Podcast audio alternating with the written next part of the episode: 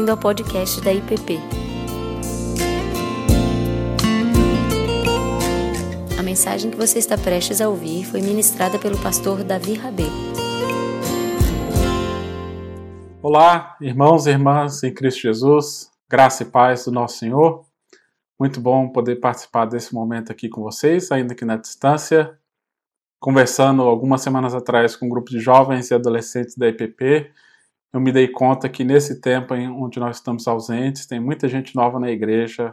Conheci alguns jovens e adolescentes novos na igreja, o que significa que provavelmente existem muitas famílias, muitas pessoas que não nos conhecem.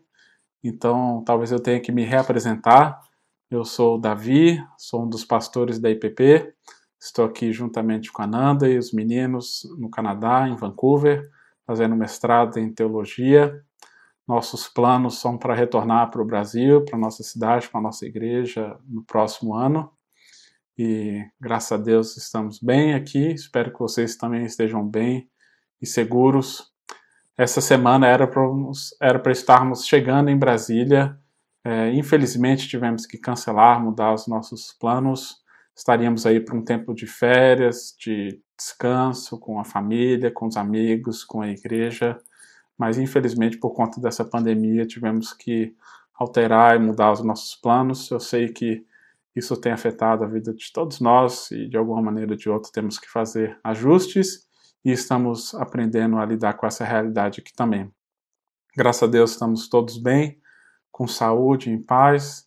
É, a situação aqui está um pouco mais controlada, então nós temos experimentado um pouco mais de tranquilidade e de liberdade aqui no Canadá. E por consequência da, dessa mudança de planos, por conta dessa mudança de planos, é, eu decidi então gravar alguns vídeos, algumas mensagens para então compartilhar com a igreja.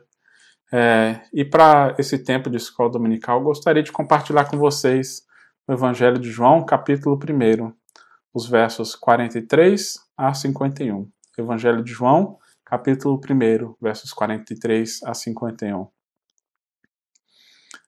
No dia imediato, resolveu Jesus partir para Galiléia e encontrou Filipe a quem disse: Segue-me. Ora, Filipe era de Betsaida, cidade de André e de Pedro. Filipe encontrou a Natanael e disse-lhe: Achamos aquele de quem Moisés escreveu na lei, a quem se referiam os profetas, Jesus, o Nazareno, o filho de José. Perguntou-lhe Natanael: De algum de Nazaré pode sair alguma coisa boa? E respondeu-lhe Filipe: Vem e vê. Jesus viu Natanael aproximar-se e disse a seu respeito: Eis um verdadeiro israelita em quem não há dolo. Perguntou-lhe Natanael: Dondes me conhece?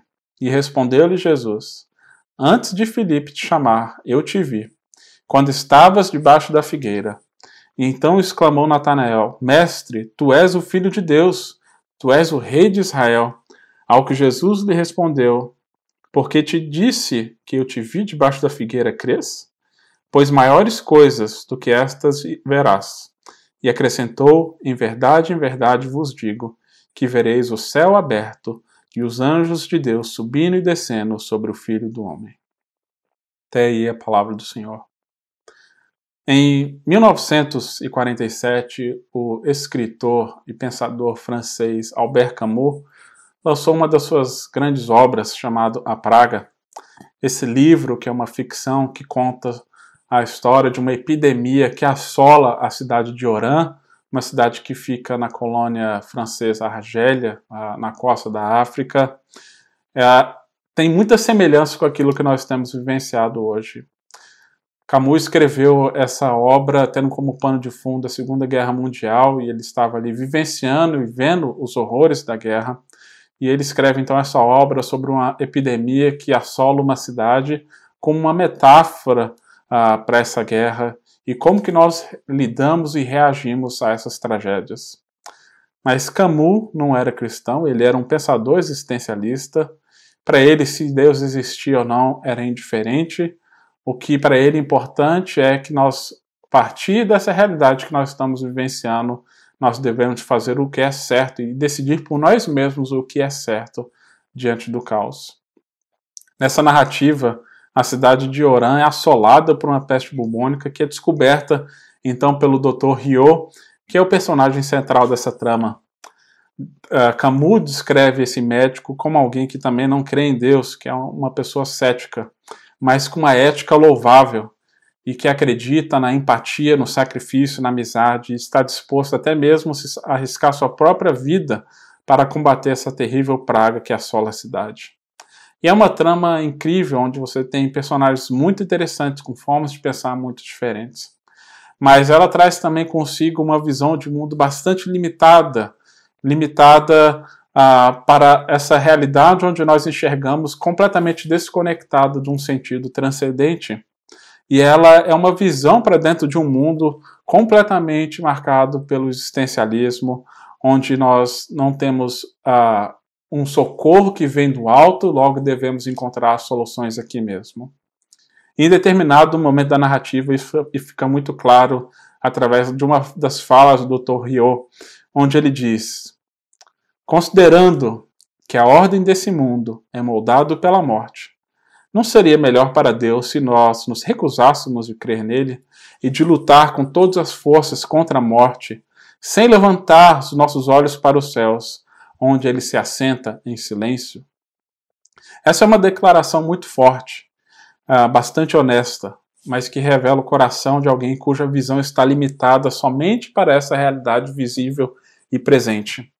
Onde não há espaço para o sobrenatural, onde não há espaço para o mistério, para o divino e para o transcendente.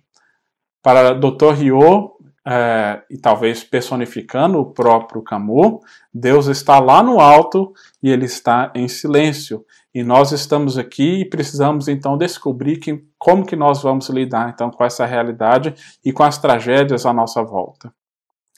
Para o filósofo canadense Charles Taylor, uma das características da nossa cultura e da nossa era secular é aquilo que ele chama de uma moldura imanente. Ou seja, a realidade que nós enxergamos está toda afixada e presa dentro de uma moldura, na qual o transcendente acaba não adentrando dentro dessa moldura, dentro desse quadro, dentro dessa imagem. A realidade da qual pertence Deus, o divino, o sobrenatural, é excluído dessa realidade e o que nos resta então é um mundo natural. E esse mundo natural ele é limitado então pela nossa racionalidade, ele exclui o mistério, e dentro dessa visão de mundo, todos os nossos problemas irão ser resolvidos então com a força e o poder do homem. É a ideia de que apenas com a nossa capacidade intelectual, com as nossas estratégias políticas, econômicas e com os recursos tecnológicos, iremos solucionar todas as nossas crises e iremos levar a sociedade adiante. Dentro dessa visão de mundo, a religião é vista apenas como meros costumes morais, regras e práticas a serem obedecidas, e a figura de Deus como Criador e Senhor é simplesmente reduzida a uma deidade genérica e mesmo inofensiva. Se ele existe ou não dentro dessa perspectiva, dentro dessa visão de mundo, é irrelevante para qual a maneira como nós vamos dar sentido à nossa própria existência e construir essa realidade da qual nós fazemos parte. Dentro dessa visão também não há espaço para metas narrativas, para grandes histórias que dão sentido também para as nossas histórias pessoais. A nossa vida, a minha vida e a sua vida, ela é construída por mim mesmo, por você mesmo, e ela não tem nada a ver com um plano maior, com uma grande narrativa. Então, cada um constrói para si uma história e então cria para si uma narrativa que vai tentar explicar os fenômenos desse mundo.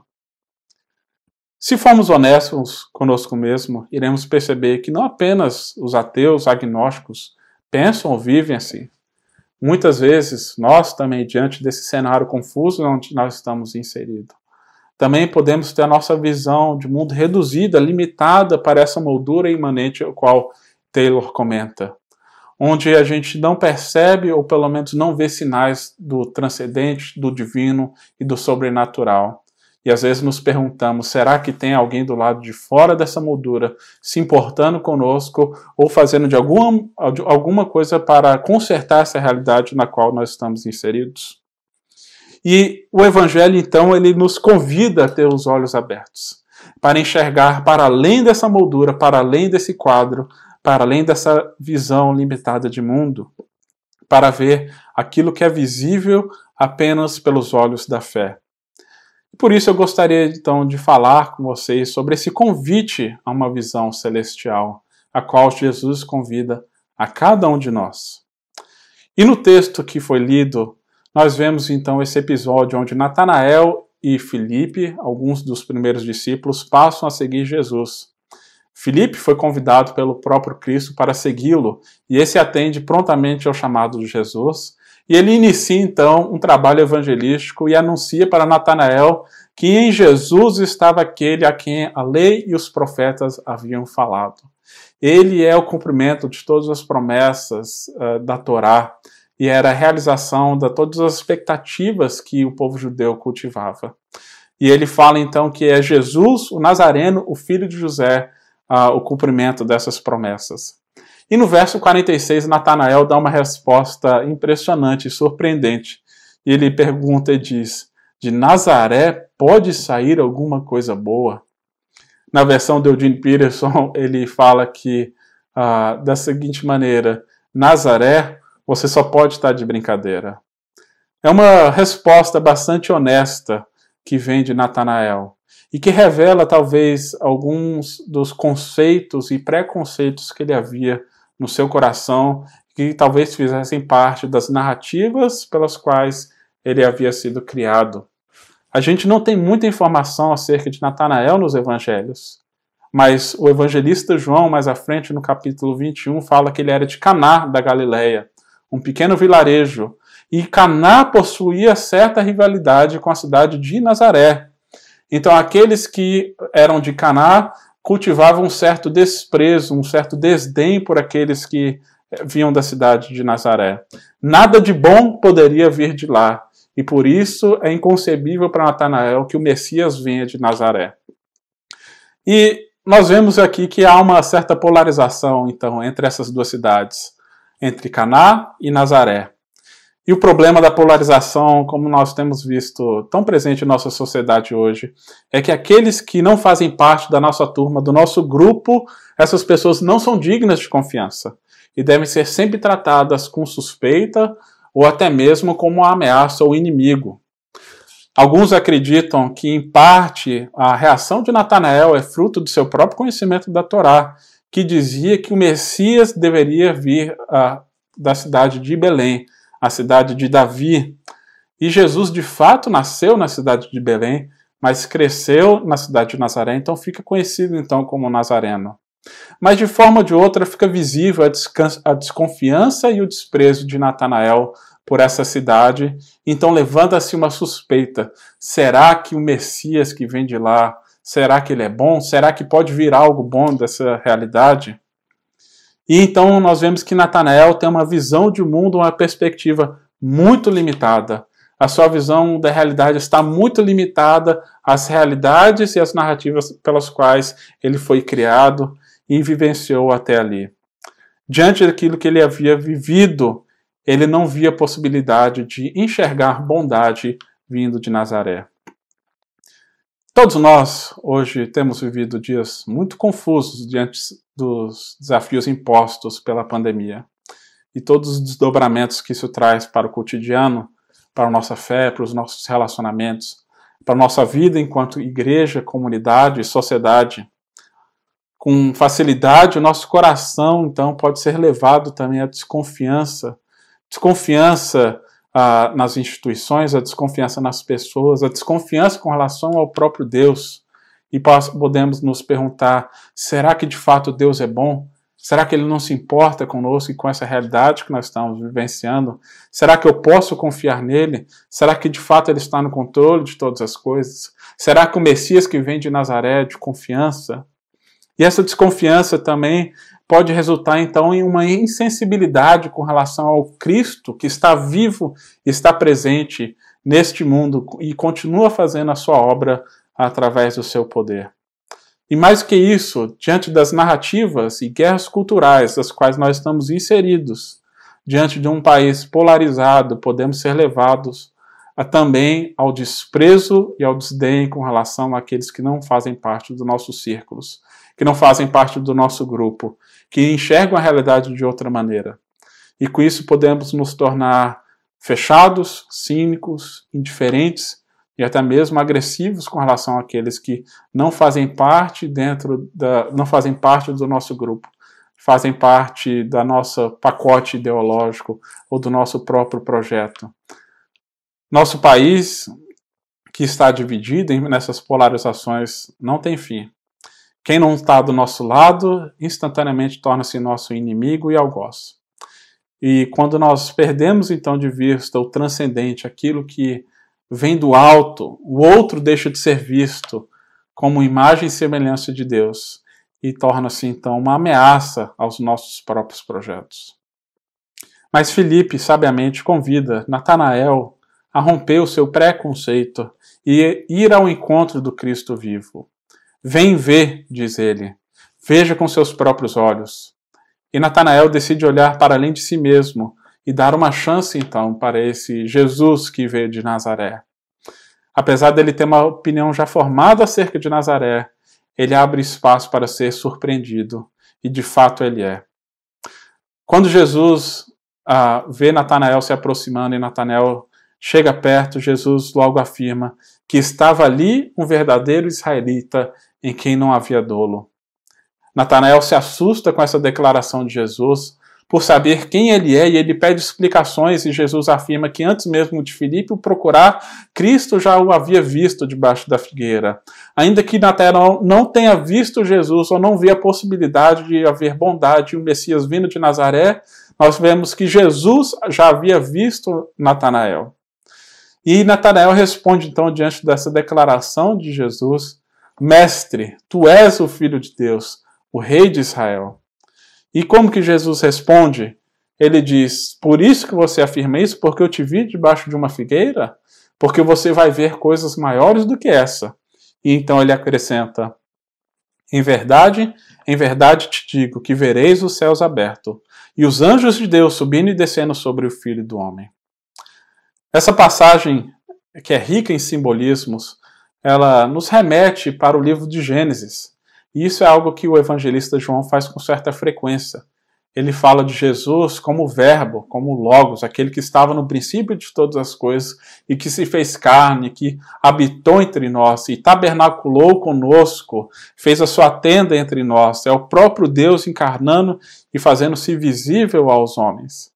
E também nos mostra aquilo que nós temos em Gênesis 27, onde Jacó também tem uma visão de uma escada Jacó, esse que era conhecido como enganador, que enganou seu pai Isaac e seu irmão Esaú, e agora ele está fugindo então da fúria de Esaú, e em um momento de cansaço ele deita, adormece, e Deus revela-se para ele e apresenta essa visão de uma escada que conecta os céus e a terra, e anjos sobem e descem essas escadas. E Jacó percebe que Deus estava ali presente, ele percebe que Deus estava ali com ele naquele momento, e Deus promete que faria dele uma grande descendência, que faria dele um grande povo, e de que ele continuaria com ele e abençoaria, a despeito do seu próprio passado, da sua, da sua própria história.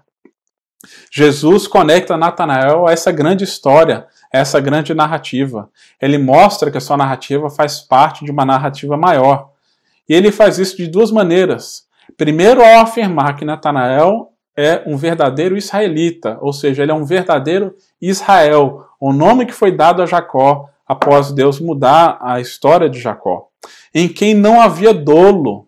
Jesus afirma isso acerca de Natanael. Ele é alguém em quem não há engano, ah, diferentemente do seu antepassado a Jacó. E é certo que Jesus não está simplesmente o louvando pela sua honestidade brutal, mas por sua disposição em ir ao encontro do Cristo vivo. E por reconhecer que Cristo é o Senhor e Rei, ele é dado então uma promessa de que ele teria uma visão celestial semelhante à de Jacó. Não apenas ele, mas todos os discípulos Jesus afirma que iriam ver os céus abertos e os anjos de Deus subindo e descendo sobre o Filho do Homem. Jesus então conecta Natanael uh, com a história do povo de Deus, com o povo de Israel, revelando que ali estava o cumprimento de todas as promessas na pessoa de Jesus Cristo. Jesus é aquele que de fato conecta a nossa história com essa grande história de Deus. Jesus é aquele que conecta os céus e a terra, o visível e o invisível, o natural e o espiritual, o divino e o humano. Nós vemos que em Jesus a terra e a humanidade não está largada à sua própria sorte. Deus se importa tanto com a humanidade que ele se fez como um de nós e entrou nesse mundo e entra na nossa história e experimenta as mesmas dores que nós experimentamos e outras muito piores através da sua crucificação. E o que Jesus faz com cada um de nós é reescrevermos também as nossas próprias histórias e vidas à luz dessa grande narrativa de Deus. Há muitas narrativas e guerras culturais, ideologias competindo pela fidelidade do nosso coração, querendo definir quem nós somos e exigem de nós plena lealdade. Mas Cristo nos convida para olhar para além dessa realidade, para uma realidade maior do que essa terrena. E Cristo então redefine as nossas histórias e jornadas à luz da história do povo de Deus, que começa lá atrás no Gênesis, mas que continua no presente. E a partir disso, então, nós temos não apenas um senso de identidade, sabemos de quem nós fazemos parte, do povo que fazemos parte, como nos dá segurança também para vivenciarmos o presente, porque nós sabemos a quem nós pertencemos. E como seguidores de Jesus, nós também somos convidados a nos ver imersos nessa história bíblica da criação à nova criação, a história de como Deus está reconciliando consigo mesmo todas as coisas, reconciliando consigo os céus e a terra, aquilo que alguns tentam separar, Jesus estão, está reconectando novamente. E assim como ele faz com seus discípulos, ele nos convida também para olhar para além dessa moldura, para além daquilo que é visível. É inevitável que estamos vivenciando dias difíceis, confusos, mas Deus continua presente no mundo, agindo, salvando, curando, transformando e restaurando todas as coisas. A obra de Deus não parou por conta da pandemia. A escada de Jacó, na qual sobem anjos e descem, nós vemos que, na verdade, em Cristo ela tem formato de cruz. A cruz abriu esse caminho entre os céus e a terra, e esse caminho jamais se fechará. Aliás, esse não é apenas um caminho, uma escada para nós subirmos. Esse é o caminho onde a justiça, o reino, o poder e a glória de Deus irá se fazer cada vez mais visível e presente dentro dessa realidade que nós estamos vivenciando. E nós podemos participar disso como a sua igreja e como o seu povo. Irmãos e irmãs, isso não apenas nos dá uma nova esperança, um novo sentido, como também deve nortear e reconfigurar a maneira como nós enxergamos a realidade, os fatos, as notícias e as nossas próprias expectativas e anseios. Natanael reconhecia que Jesus era o verdadeiro Messias como mestre, mas ele afirma que ele é o rei dos judeus. As suas palavras ainda carregam com si esperanças políticas de um rei terreno que irá resgatar apenas o povo de Israel. Mas a resposta de Jesus nos mostra que ele é o filho do homem. E essa palavra é utilizada, esse termo é utilizado em Daniel 7 numa visão de um reino cósmico, ou seja, uma realidade muito maior do que um povo reduzido. Jesus é apresentado em Daniel 7 como um rei que governa sobre todas as nações, sobre todos os povos, e está resgatando e restaurando a sua criação como um todo. E a sua obra também é de proporções cósmicas, o que inclui a manifestação da sua justiça, da sua graça e do seu amor para todos os povos, línguas, tribos e nações. Isso certamente deve mudar a nossa perspectiva com relação à realidade. Mas muitas vezes nós lutamos ainda com isso. E eu mesmo luto com isso. Conversando algumas semanas atrás com o pastor Ricardo, falando acerca dessa realidade toda da pandemia e as consequências disso tudo para o contexto brasileiro e também aqui para o nosso contexto na, na América do Norte e todas as confusões que isso tem trazido ah, ficou claro para mim que muitas vezes eu ainda me pego duvidando: será que realmente Deus tem poder para transformar? Será que Ele continua de fato atuando? Com poder, com justiça, com a sua graça? Será que eu creio no poder da oração, da vigia, da espera? Ou será que devemos então, lutar para resolver as coisas com as nossas próprias forças, para que os nossos projetos terrenos deem certo? Percebi que muitas vezes ainda eu estou olhando para a realidade através dessa moldura limitada, dentro desse quadro limitado, uh, desconectado do transcendente. Estamos do lado de cada moldura e muitas vezes estamos incertos de que Deus está do outro lado, ouvindo e agindo. Mas a realidade é que Cristo rompe essa moldura e através da sua cruz, esse caminho é aberto então entre os céus e a terra para que a gente possa experimentar a graça, o poder, o consolo e o abrigo de Deus todos os dias. Isso deve reorientar todos os nossos anseios, todas as nossas expectativas, todos os nossos sonhos, para que se dirijam então para que o reino de Deus se manifeste, a sua graça e a sua justiça. E para encerrar, apenas três aplicações rápidas acerca desse texto. Primeiro, cultivar um senso de humildade de reconhecer muitas vezes a nossa visão limitada de mundo e da realidade. Se não tomarmos cuidado com as nossas próprias percepções, iremos então, como Natanael, desenvolver não apenas um ceticismo, como também um desdém com relação a outras pessoas, por conta das narrativas que nós cultivamos e temos acolhido em nossos corações, nós podemos uh, participar e aumentar esse clima de disputas de polarizações que nós temos vivido uh, em nosso país. Para confrontar isso, então, nós precisamos de arrependimento, de confissão, de perdão. Mas Jesus também nos convida a reexaminarmos as nossas próprias narrativas à luz dessa grande narrativa bíblica, que é o que traz sentido e define a nossa existência. O que define aquilo que somos é essa história do Evangelho, de Deus em Cristo reconciliando consigo mesmo todas as coisas. E nós fazemos parte desse mesmo povo, dessa mesma narrativa. Sabemos que então é Cristo que define a nossa identidade e que não há projeto cultural, que não há ideologia, que não há projeto de poder que possa substituir aquilo que Cristo está fazendo e essa esperança que nós temos nele. E por último, Jesus convida Assim como ele promete para os seus discípulos ali, Filipe, Natanael e os outros que estavam ali presentes, a enxergar essa realidade maior, na qual Deus é soberano e no qual há um caminho aberto entre os céus e a terra, onde anjos sobem e descem sobre o Filho do Homem, que é Jesus Cristo. Precisamos reconhecer que Cristo está presente no mundo, hoje, aqui e agora conosco. Essa é a promessa dele em Mateus 28 Eis que estou convosco todos os dias. Essa é a promessa que nós temos recebido e que deve nortear então as nossas expectativas com relação ao mundo que nós vivemos. E lembrar de que, ainda que nós estamos vivenciando uma realidade extremamente difícil e dura, Cristo está ao nosso lado uh, ao longo desse caminho. A oração é o caminho que vai ajustar o nosso foco para enxergarmos essa realidade melhor. Mas através do serviço também como a sua igreja, nós podemos demonstrar ao mundo a glória de Deus revelada em Jesus Cristo.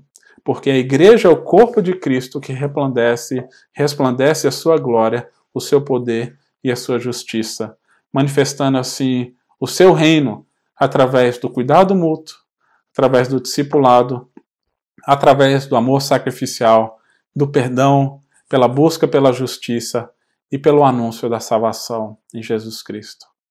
O meu desejo hoje é que todos nós tenhamos nossos olhos abertos para enxergar para além dessa moldura limitada. Enxergarmos então e ter essa visão celestial do Cristo que está presente aqui no mundo, manifestando o seu reino e a sua justiça. E que essa realidade nos traga paz, nos traga ânimo e nos traga coragem para enfrentarmos esses dias confusos e difíceis que nós temos. Que Deus assim nos abençoe. Você acabou de ouvir o podcast da IPP. Para saber mais, acesse nossa página em www.ippdf.com.br.